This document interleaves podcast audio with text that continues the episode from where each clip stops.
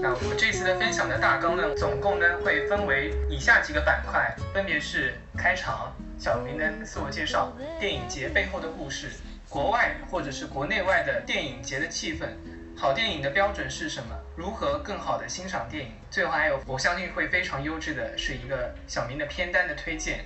我现在是在法国学艺术修辞学，然后这个专业对应到国内的话，可能应该是艺术理论或者是艺术批评之类的。我现在的研究方向主要是城市和电影的关系，以及台湾的新电影运动，就类似于法国新浪潮的那一个时间段。我自己有一个播客叫做“不拘一格 Never Mind”。然后大家如果对播客感兴趣的话，可以去收听一下我们的节目。我们聊的是关于社会热点新闻，还有文化艺术以及女性主义的一些话题。我还有一个小小的兼职吧，算是是在给巴黎的一家华语电影媒体做嗯电影编辑。然后前段时间是正好。嗯，和他们一起去参加了第七十五届戛纳电影节，这也是我今天为什么会来分享的原因。那么我们就啊让小明来进行电影节背后的这个故事的分享吧。比如说我们前一段时间上海的同学们都非常的这个辛苦，呃，隔离了两个月，可能不管是自己家还是租房，电影它一定会是陪伴我们度过漫长岁月的一个很好的、很好的兴趣爱好也好，或者是。生活的日常也好，但是很可惜，就是因为疫情的影响，今年文化行业有很多的活动都已经被延迟，甚至是取消。那么，我想问一下小明，你觉得现在人们还需要电影节吗？你你这样说，我肯定会回答需要啊。对，呃，你刚刚说到上影节延期的事情，我其实，在戛纳的时候也有关注到，因为上海国际电影节它发布了就是今年取消的那个事情之后，第二天戛纳电影节的场刊内页就有专门的一页，写了一句送给上影节的话，就是说虽然我们在戛纳，但是我们仍然心系上海，就是会有这样一句话，对。呃，其实也是，也相当于是戛纳的官方或者是那些国外的媒体表达了对这个消息的一种惋惜吧。反正当时我我作为一个中国人，我看到这个消息还是还是有点感动的，就觉得嗯，因为艺术把大家都连接在一起，然后这个真的是没有国界的，嗯。你刚刚问是，呃，我们还需要电影节是吗？那那肯定是需要的，无论是对于片方。或者是电影的创作者、从业者，还有就是影迷来说，都是一个，我觉得是一个非常重要的大事件吧，类似于嘉年华。我不知道大家对国际上的电影节了解多少，可能国内大家比较熟悉的，或者说最熟悉的应该是奥斯卡，对吧？然后还有就是欧洲三大电影节，也就是我们说的戛纳，然后威尼斯和柏林电影节。我相信，我相信很多人应该不知道奥斯卡和欧洲三大的区别，包括和上影节的区别，应该都知道。因为我自己也是在去电影节之前，然后就补习了一下这个这个知识，然后发现他们他们的差别还是挺大的。最大的差别就是，参加奥斯卡的一些影片是必须在公映之后才能报名的，所以他们。大部分就是已经，已经跟观众见过面了，所以就比较偏商业的一些片子才会去参加奥斯卡，然后参加欧洲三大，包括上海电影节这种国际 A 类电影节的作品呢，是嗯没有公映过的。特别是你参加竞赛单元的话，因为它那个一个电影节它会有很多很多单元嘛，然后参加竞赛单元的是，嗯必须要求是在电影节上首映。这个其实就是他们最大的区别，所以一般来说，我们看到奥参加奥斯卡的影片，基本上大家要么就是看过，要么就是，嗯，要么就是网上会有资源。但是像戛纳这种电影节，它即使是获奖名单出来了之后，嗯，大家一段时间内在网上是，嗯，就就是没有任何渠道可以看到这个片子的，所以就是你必须去到现场去观看。我刚刚说到，呃，国际 A 类电影节，像这种非公映的电影节的话，它其实在国际上一共分为四类 A、B、C、D。国际 A 类是竞赛类的电影节，然后它是综合性质的，就是没有什么主题的。B 类的话就是带有主题性质的竞赛类的电影节，然后 C、C 和 D 是更细分的，比如说 D 类就是纪录片式的。所以作为这种综合性的竞赛类的。电影节它在国际上会受到的关注更多一些，因为可能无论是从入围的影片数量，或者是这个电影节的规模，它都是最大的。但其实 A、B、C、D 类只是他们的那个根据性质来分的，并不是说 A 类就会更更高级一些什么的。然后在亚洲的话，国际 A 类电影节一共有三个：东京、上海和印度。所以从这里也可以看出来，其实上海国际电影节还是还是一个很很重要的电影行业的一个活动吧。所以它取消了之后，呃，很多人都挺惋惜的。然后对于这一类国际竞赛类的电影的话，它其实最大的作用是对于那些非商业片意义是很重大的。因为我们知道，大家有时候会说那种什么文艺片看不懂啊，很无聊。其实，在电影行业里面，我们是会把它分成商业片和非商业片。然后，商业就是你们嗯平时在院线会经常看到的一些，比如说好莱坞的大片啊，还有就是那种叙事性比较强的片子。然后，但是同时也还有一类是。那种可能是独立导演或者是独立的电影制作团队，他们所制作的一些作品，并不是以盈利或者是发行为目的所拍摄的一些影片。然后这些影片，他们能够被大家看到的渠道，那最主要的就是电影节。比如说在国内的话，就会有 First 青年影展，这个电影节就是对于那些独立的新人导演一个很重要的。寻找投资或者是被大家所看到的一个机会，所以同理，在戛纳电影节这样的活动上面，也会有非常多非商业的影片去参加。他们如果能够，就是只要能在这种电影节上面展映的话，那一定会有一些，比如说电影投资人啊，或者是采购影片的公司看到。然后去给嗯，就是让他们电影能够获利，或者是收回一点成本这样子，嗯，然后我觉得第二个电影节它最主要的作用就是让各国进行一个文化交流，因为像在戛纳的话，我们是可以看到世界各地各种各样的电影嘛。然后包括一些比较小国家的他们的作品，我们可能平时在院线或者是在网上可能都很少关注到的一些国家，但是你在电影节上，你可以看到这些这些小国家也会有很多非常优秀的作品出现，这其实对我们了解其他国家的文化是一个非常好的途径。比如说，我今年在戛纳电影节就看到了。有，比如说反映伊朗社会现实的影片，让我印象很深刻的，还有包括那种关注非洲难民逃难到别的国家的那种生活现状的一些影片，这些其实都可以让我们更好的去了解整个世界，他们现在存在一些什么样的问题，大家就是需要去关心到一些什么什么嗯社会话题。所以我觉得，我觉得电影节那肯定是有存在必要，而且一定要是线下观看，因为其实感觉就会不一样。对，感觉会非常不一样。嗯，戛纳在二零年的时候，它是因为疫情，然后转成了线上。在二一年的时候，它是延期了，延期了两个月，到七月份的时候才才举行。它延期主要也是因为不想在线上了。就是一直在为线下的举办做准备。我觉得就是，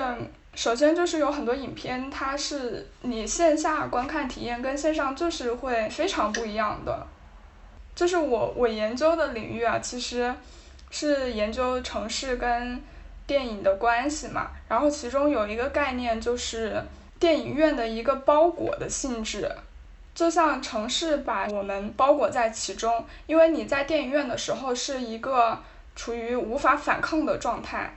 就是你必须你你在那种封闭的环境当中，你会被迫进入导演所构造的那个虚拟世界，它可以使你快速的入戏，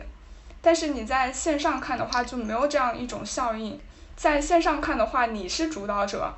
而且就是你不想看了，你你可能可以随时把它关掉，对吧？这也是为什么在线上的话，现在短视频那么火，它就是属于那种你观看的话，你没有什么关注的成本，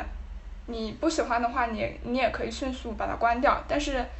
嗯，在电影院看电影的话，你就是那种有一点受到压迫的那种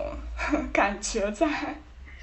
然后在电影院，导演就是会。我我们为什么说电影是第七艺术？它是一门艺术，也就是说，导演他会运用各种各样的技术手段，包括摄影，还有音响以及剪辑等各种艺术手段，来抓住你的注意力，让你能够在长达两三个小时，然后集中在他构造的那个世界里面。还有一点就是。为什么要参加线下的电影节？也是因为很多影片它在大荧幕上和在小屏幕上，它呈现的效果是很不一样的。如果你在线上举办的话，评委他的观感就会受到影响，那对他最后的评奖啊什么的各种结果的话，也会产生很大的影响。所以在国外的话，大家就是只要是喜欢电影的人，基本上都是很支持线下办的。哦，我突然想到一个，就是，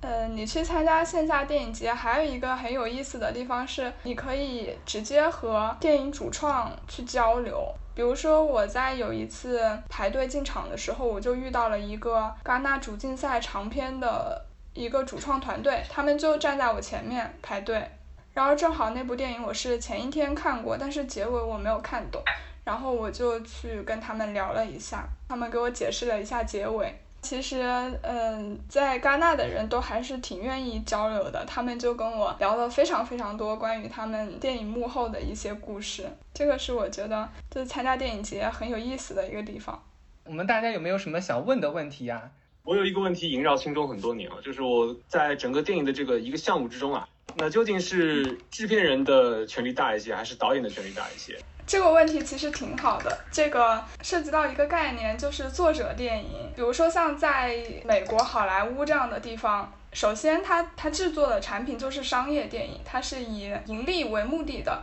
制作的，那它已经工业化了，肯定是制片人的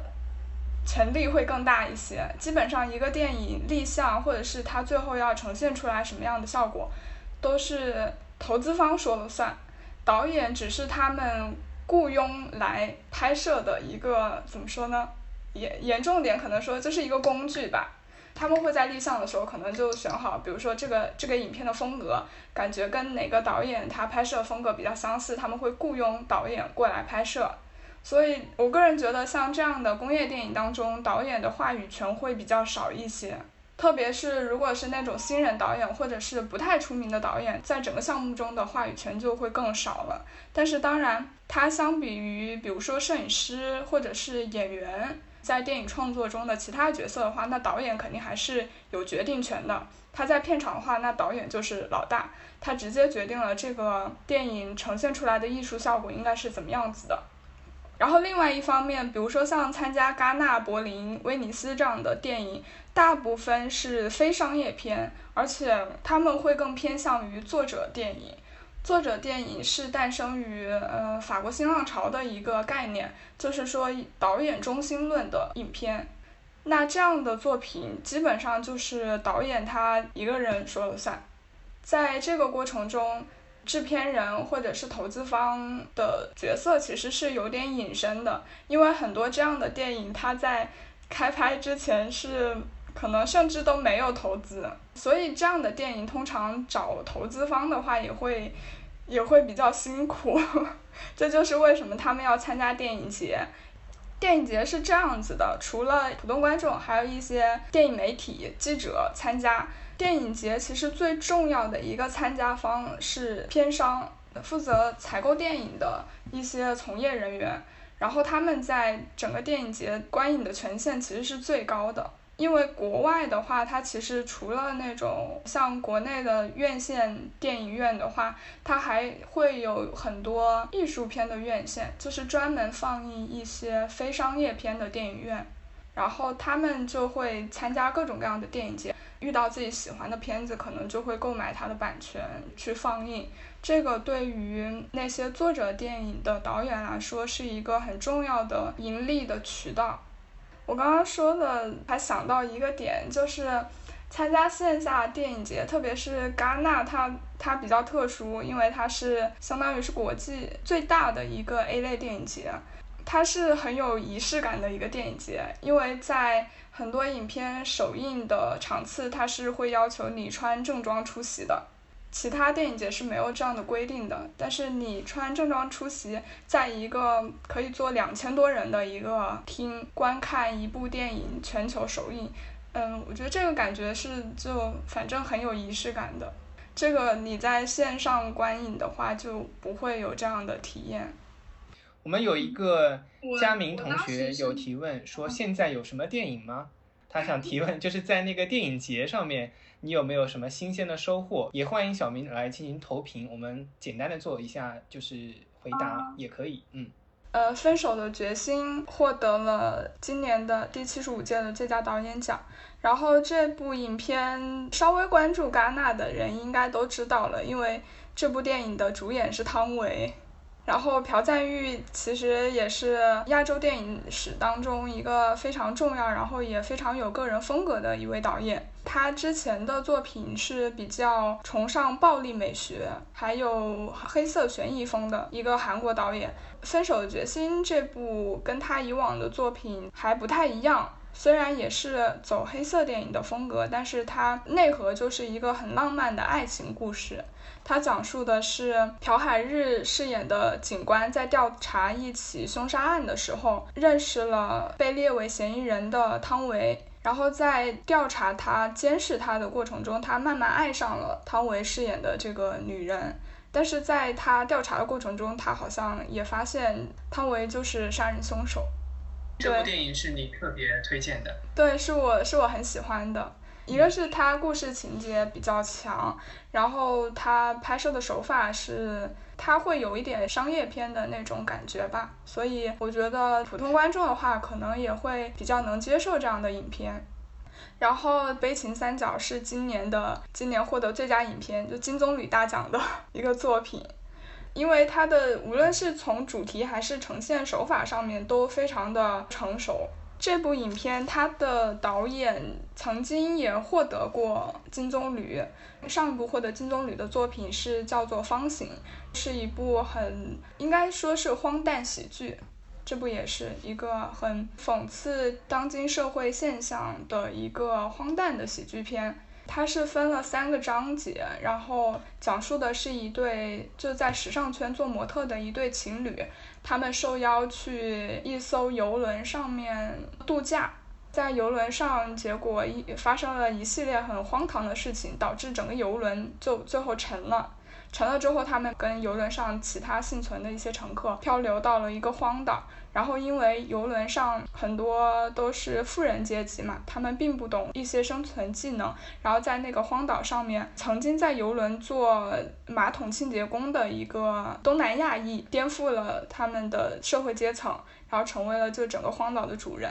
总之，就是一个有点超现实，然后又非常搞笑的一部作品。那像我们在国内的人们想要看到小明推荐的这些电影，除了也许啊可能会有那个就是链接，除了百度云链接什么的，我们会通过什么线下的方式收看吗？这个其实要看国内的政策呀，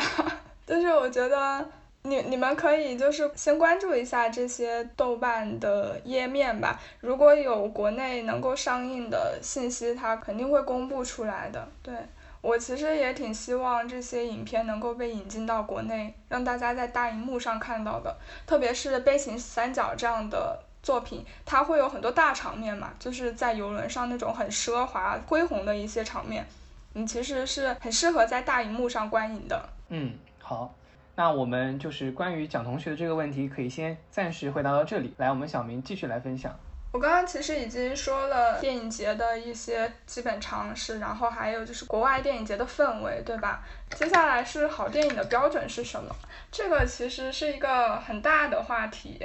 我觉得就是每个人心中好电影的标准肯定都是不一样的，因为看电影它就是一个很主观的事情嘛。包括你观影的目的不一样的话，你喜欢的影片也会很不一样。对于就是普通的观众来说，可能他更多的是把电影当做一个娱乐的方式。好莱坞的商业大片它为什么这么火，对吧？就是因为它满足了大家娱乐的一个需求，所以大家可以认为商业大片就是好电影，或者是可以让你会心一笑，或者是比较让你共情的一些温情的片子，它是好电影。但是对于我们可能研究电影的人来说，我们考量的方面会更多一些。我们首先会从它的技术上面，或者是从艺术史上面，就横向的去对比这部电影它到底优不优秀。我我举个例子，就是像法国新浪潮的一部电影叫做《精疲力尽》，它其实故事上面就是你看的会比较莫名其妙。但是它在电影史上有很重要的地位，就是它采用了一种很新颖的剪辑手法，叫做跳接。比如说我我我说这话说的话，导演会抽掉其中的几帧，或者是抽掉几个片段，让它呈现一种非常不连贯，然后很跳戏的一个方式。就是像研究电影的人，可能就会觉得，嗯，原来电影还可以这样剪辑。包括詹姆斯卡梅隆他的《阿凡达》。阿凡达，它从故事上面对内核就是一个很简单的、典型的好莱坞式的故事，但是它其实也在电影史上也有非常重要的地位，就是因为它拍摄采用了最新的技术，那就是 3D 的技术，在它之前还没有人做过 3D 的电影，没有人用那样的方式去拍过电影，所以我们对于好电影的标准可能是它能在艺术形式上有所突破。接下来是如何更好的欣赏电影？我觉得欣赏电影的话，很重要的其实不在于说你有多懂电影，其实跟你观影的状态还有环境什么的关系反倒是比较大的。其实我也不是经常去电影院看，但是如果我在家看电影的话，我会把所有的灯光都关掉。然后尽量就是让室内的环境比较暗，还有就是我会选我自己比较放松的时候去看电影。其实这样的状态会有助于你更好的去欣赏一部电影。就像我感受比较深的就是在戛纳看电影，因为我每天可能会看三到四部长片，其实是很累的。这样会导致我在看可能后面的电影的时候，我整个人就很困，又困又累，然后精神有点恍惚。其实很多很多记者都是这样子的，所以大家看到一部电影，如果它刚开始没有那么吸引你的话，我们可能会睡着。所以我觉得，就是你如果能够自主选择观影的条件的话，那你就选自己比较放松的时候，这样能更好的去欣赏一部电影。当然，你对电影感兴趣的话，你可以去看它相关的一些知识，更好的去了解它。然后这里我的 PPT 上面第一页 有给大家推荐两本书，第一本是非常基础的，告诉你电影有哪一些技术吧，算是，或者说你应该从哪一些方面去了解一部电影。然后第二本是认识电影。它是把电影所有的技术拆解开来，告诉你剪辑是什么，蒙太奇是什么，灯光是怎么打的。你看完这两本书，应该能对电影制作能有一个比较系统和全面的了解。明白。我突然有一个小提问，我可能在比如说打开抖音，一下子就能滑滑滑滑了很多去讲解电影的那种账号，我不知不觉我就会。呃，沉浸在这些账号很长时间，你觉得专门讲电影的账号，他们会对我们，比如说看电影产生或好或坏的影响吗？其实我作为一个研究电影的人，我肯定是不太喜欢这一类电影账号的，因为一部电影它的核心不只是故事，故事是最基础的。但是那样的图解电影的账号，它就相当于排除掉了电影作为一门艺术它其他方面的一些魅力，比如说拍摄手法、剪辑手法、灯光，然后只留下来了故事，而且他讲的故事还不是完整的。你想，我们经常看一部复杂的电影，会有很多解析，或者是说会有很多讨论。一部电影的故事它不是简单的，它可能有很多隐藏的细节，或者是它给你一个开放式的结局，大家最后的理解都是不一样的。那样的账号，它相当于就是可能会导致你丢失很多故事的细节，而且可能它最后呈现出来的故事还是有偏差的。所以我觉得这样会大概使电影，我觉得丧失掉百分之九十的魅力吧，可能。当然，可能对生活在城市里的人，什么东西都是图个快嘛。也的确，一旦图快，就可能会失去很多更应该被注意到的东西。也希望小明之后如果有时间精力的话，也可以去做一个更好的账号。那欢迎小明继续去分享，或者是有没有同学是有需要提问的？其实我又想讨论一个话题啊。我之前其实也是一个喜欢看电影的人啊。那我记得前两年应该就是我很喜欢的一个电影导演说过，马丁斯科塞斯，他说过这句话叫做“漫威的电影它不能算电影 ”。呃，然后呢，这个观点啊，其实如果放在十年或者十五年前，我其实还挺认同的。我当时其实还是很鄙视这种好莱坞的这种所谓的商业化、流水线式的电影啊。那我觉得这种套路化的东西啊，其实只能属于娱乐，它根本就不能算电影。那我当时最喜欢看的电影，像《现代启示录》《猎鹿人》。呃，出租车司机、美国往事这样的，我觉得这样的电影才算电影啊。但是我会有一个现象，就是我发现当我年纪变得越来越大的时候，我对电影的整个的要求就会变得越来越低。我现在会觉得迪士尼的动画片演的很也很能打动我，我看了之后也很开心，也很感人。快节奏的爆米花的电影呢，能也能让我看得很爽，看了之后觉得很开心。那这个时候我就会有一种担忧吧，这不是是不是说明现在整个的一个电影的这种流量化是一个趋势？当我喜欢的这些老一辈的电影艺术家他们老去之后。我们的下一代，他们会不会失去对于这种电影艺术的审美和追求？那大家都会喜欢看这种快节奏的、很爽快的这种无聊的电影的这种局面。你说的这个话题其实一直以来都有挺大争议的，因为我自己觉得艺术的平民化，它一定会导致欣赏门槛的降低，但是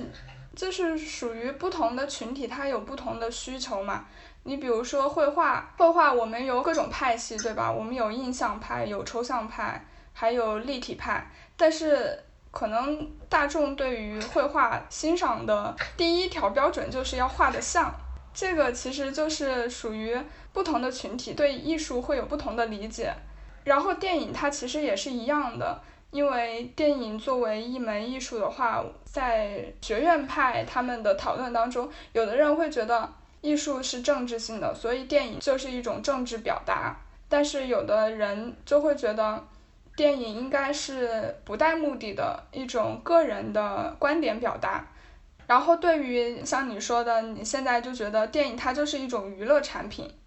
我觉得最好的状态就是你这个世界上能允许各种各样的艺术类型共同存在。像戛纳的话，戛纳主竞赛单元有非常关注国家或者是社会问题的一些现实主义题材的片子，然后也会有那种导演他个人私密情感的表达的作品，也会有在我们看来格局比较小的，就是爱情片，这些共同存在。我觉得就是它也能代表戛纳评审团的对电影对艺术的一种态度，就是艺术应该是多元化的。你应该允许任何目的的创作的存在。说的太好了。最后的时间，我想讲一下我 PPT 上面的那些东西。啊，我补充一下第二页右边的两部电影，就是属于关注社会问题、现实主义题材的作品。然后莱拉兄弟是，它是讲伊朗社会的。底下的达内兄弟的这一部是讲在比利时的一对非洲难民姐弟在比利时生活的故事。嗯，这两部我觉得喜欢现实题材的观众可以去看一下。第三页是戛纳两部我很喜欢的短片。第一部《当我望向你的时候》是我们中国导演拍的，一个很年轻的导演。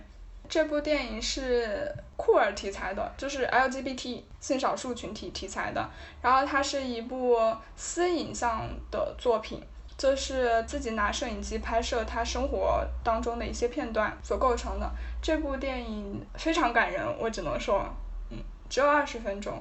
他也拿了酷儿的金棕榈，对。最近非常的热度很高。对对，是真的很值得一看。嗯，是一个浙江温州的一个导演。对，就是我这里需要补充一下，当你们说到这是一部酷儿电影的时候，实际上我去看了一下，我觉得它不仅仅是酷儿观众能够找到共鸣啊，其实它讲的更多是一个我们这一辈和父母辈。关于一些观念上面的一些争执啊，我们是否要遵循父母的一些要求去做事情，而不仅仅是啊，因为这个短片它可能啊讲的是一个酷儿的内容，然后我们就觉得啊，可能同性恋的事情跟我们没关系。嗯，实际上很多年轻人应该看了都会挺有共鸣的，非常好看。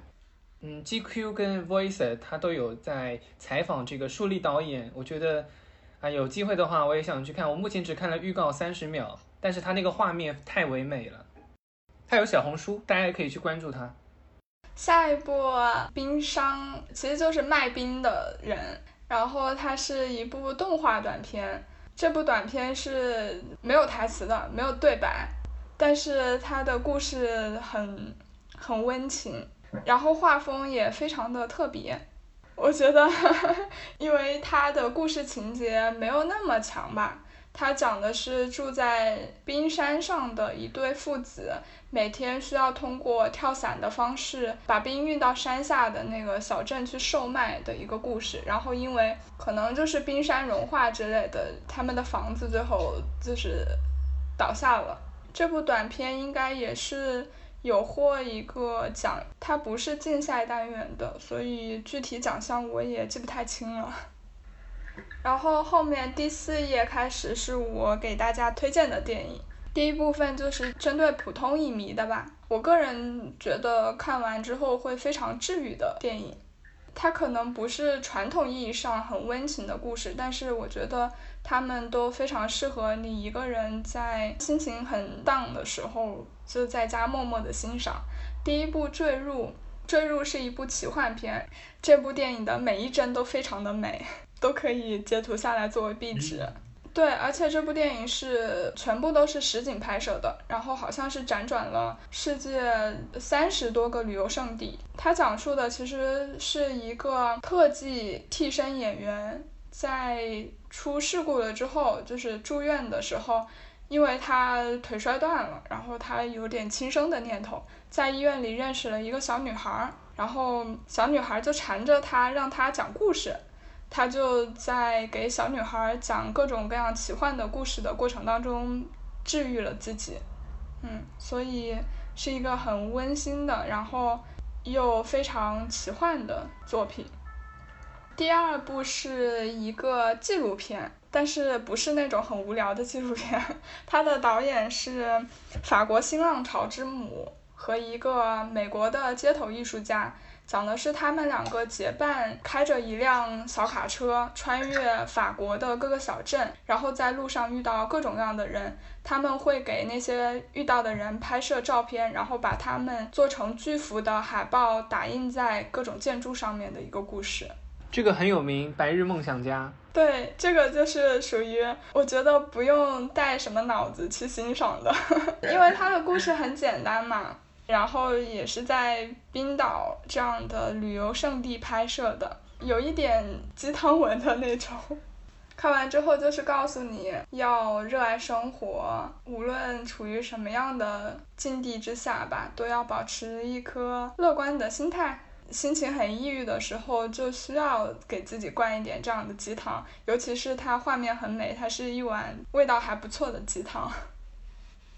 《挚爱梵高》是一部动画电影，它的拍摄其实挺独特的。它是由真人先拍摄，然后再请了一百多位艺术家把它们做成油画，就是一帧一帧的画出来。而且从这个截图当中，你们也可以看到，就是模仿的梵高的作品风格做成的一部动画长片。它这个算是定格吗？不太算，因为定格动画其实也是实拍，但它这个是每一帧都是手绘的，所以它的制作手法很独特嘛。然后它讲的也就是梵高的一生，音乐非常的好听，这部作品。最后一部是帕特森，帕特森这部作品相对来说就会比较平淡一些。它讲的是一个巴士司机，但是他平时的生活中非常非常喜欢写诗。然后这部电影没有什么情节，其实就是拍摄小人物他生活中的一些琐事。但是这部电影就是想告诉你，我们大家都是过着按部就班的生活，但是你也能在平凡的生活中找到一些诗意。哦，对，还有一部《兔子和鹿》是一部动画短片，这部短片呃我非常非常的喜欢，但它应该没什么人知道，感觉是匈牙利的一部。作品讲的是一只兔子和一只鹿的友谊的故事，然后中间会涉及到二维世界和三维世界，特别特别的有趣。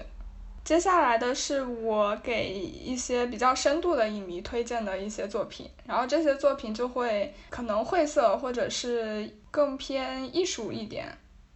这部台湾的译名翻的特别好，鸟是海与树的孩子，就很有画面感。对，但是这部它其实跟鸟没什么太大的关系，它其实讲的是导演的一家人他们的一些家庭影像，但是它制作的就是非常的有超现实绘画的感觉，我觉得就是看完之后会很平静。然后这两部其实都还挺有名的，应该不用我做太多的介绍。《太空漫游》这部电影是属于我觉得作为影迷的话都需要看一下的一部作品。下面的大都会它是怎么说呢？就是城市电影的先锋吧。它讲的是未来世界，然后科技是如何摧毁人的生活的。你看，它拍摄时间其实挺早的了。那个时候，导演已经开始思考未来的科技文明社会应该是什么样子的。它也是德国电影史上非常非常重要的一部影片，因为它是德国表现主义的代表作。表现主义就是说会运用一些非常夸张、极致、惊悚的手法去呈现，无论是故事还是画面。接下来的两部，一一是。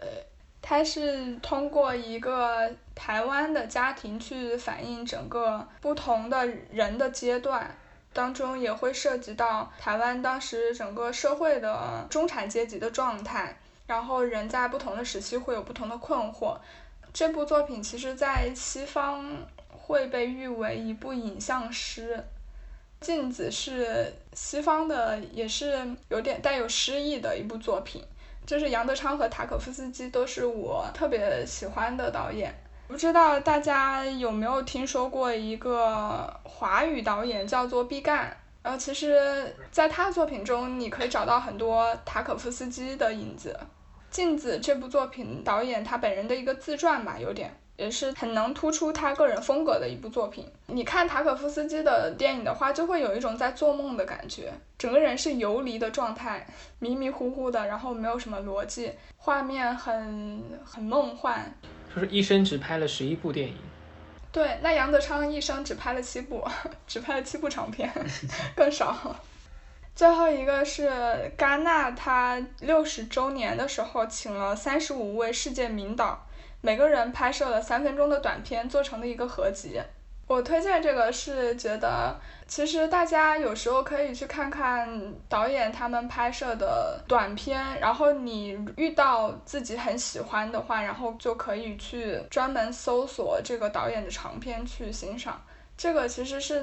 很好的一个扩展自己片单的一个途径。所以我就觉得这个合集大家可以去看看，然后在里面发现自己喜欢的一些导演。嗯，有看到不少中国的电影。对，其实有什么王家卫啊、张艺谋啊这些都在里面，而且除了导演有名，里面的演员也都挺有名的。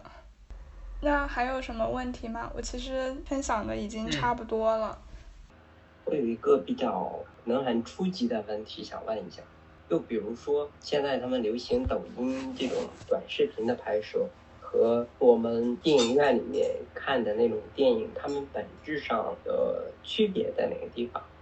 你说抖音上的小视频，首先在拍摄过程中，他们会考虑到就是最后是用什么样的媒介呈现的，对吧？抖音小视频它最后是主要是在手机上面呈现，它可能就是会拍竖屏的。它的画面最主要的目的可能就是想把一个故事讲清楚，它会更多的聚焦于演员的表演上面。但是，呃，大荧幕上的电影，那可能考量的就很多了。首先是你要用什么样的相机去拍摄，它可能对画面的清晰度要求更高，或者是根据他个人的风格需要，有的导演可能会去用胶片去呈现，或者是他刻意用更模糊、更有噪点的画面去呈现他的故事。然后在光影上面拍摄电影的要求会更高，因为在大荧幕上面，画面的每一个细节其实都会被放大，会看得很清楚，对吧？那比如说像有的导演，我们常说的黑色电影的导演，他整个画面都是很暗的，百分之九十的时间可能都在夜晚进行。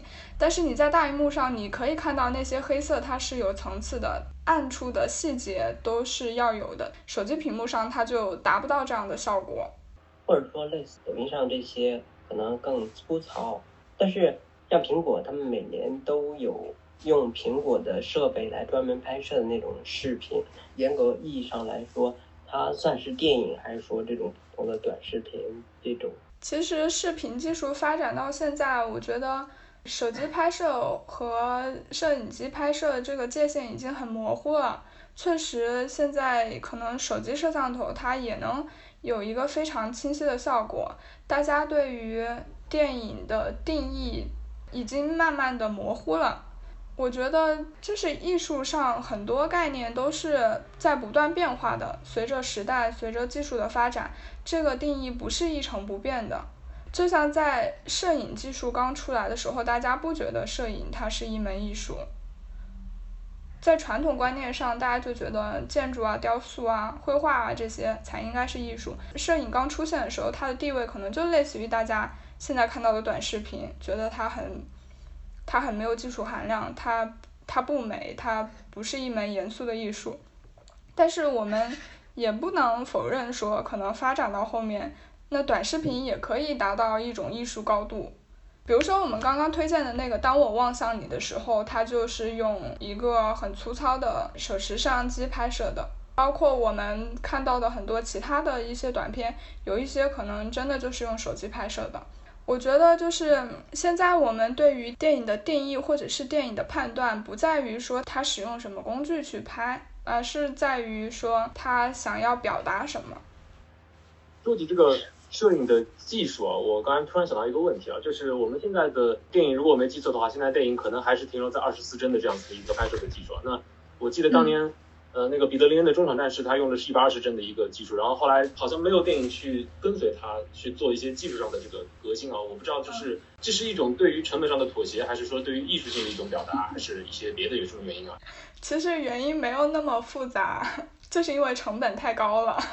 就算是你拍了是一百二十帧，但是你的播放的设备也很高，要求也很高。对，它是无论从拍摄成本上，还是说它的那个放映的成本上都非常非常的高。现在还很少有制作团队能够承担这么高的成本，它只是一个尝试吧，算是。但是如果未来，比如说高速的摄像机，或者是那种能够达到一百二十帧的放映的屏幕。普及的话，那可能就会出现很多这样的电影啊，就像三 D 最开始也是很很罕见的，但是到现在三 D 电影已经非常普及了。我我再补充一点，就是呃，因为可能现阶段二十四帧对于人眼来说已经非常流畅了，所以你你想普通的一个。电影制作团队的话，他肯定是要考虑到成本的问题嘛，那他就，那他肯定就不会选择一百二十帧了。非常感谢大家在父亲节这特殊的一天跟我们度过了愉快的时光，然后欢迎大家就是可以加入到小明的那个播客的社群。那我们今天的分享就圆满结束了，感谢大家。好的，拜拜。拜拜，大家晚安。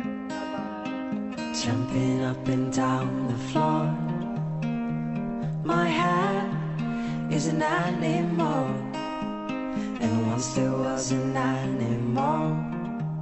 It had a son that mowed the lawn. The son was an okay guy.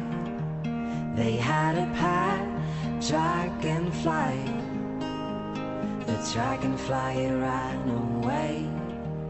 but it came back with a story to say.